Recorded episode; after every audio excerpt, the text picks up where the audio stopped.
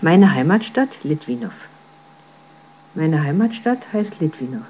Es ist eine kleine Stadt in der Region Ustinadlabem im nordwestlichen Teil im Nordwesten der Tschechischen Republik. Etwa 30.000 Menschen leben dort.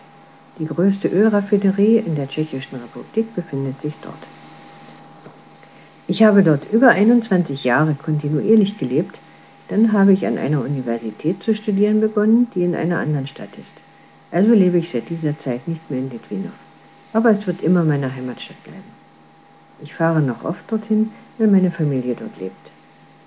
Der HC Litwinow Eishockey Club, der in der Extraliga spielt, der höchsten Hockey League in der Tschechischen Republik, ist auch aus Litwinow. Viele bekannte Eishockeyspieler haben in dem HC Litwinow Eishockey Club gespielt. Litwinow hat eine hohe Kriminalitätsrate, weil dort viele Roma leben. Was die Unterhaltung betrifft, können die Leute ins Kino oder Theater gehen, um dort Spaß zu haben. Leider ist die Arbeitslosigkeit in Litwinow hoch.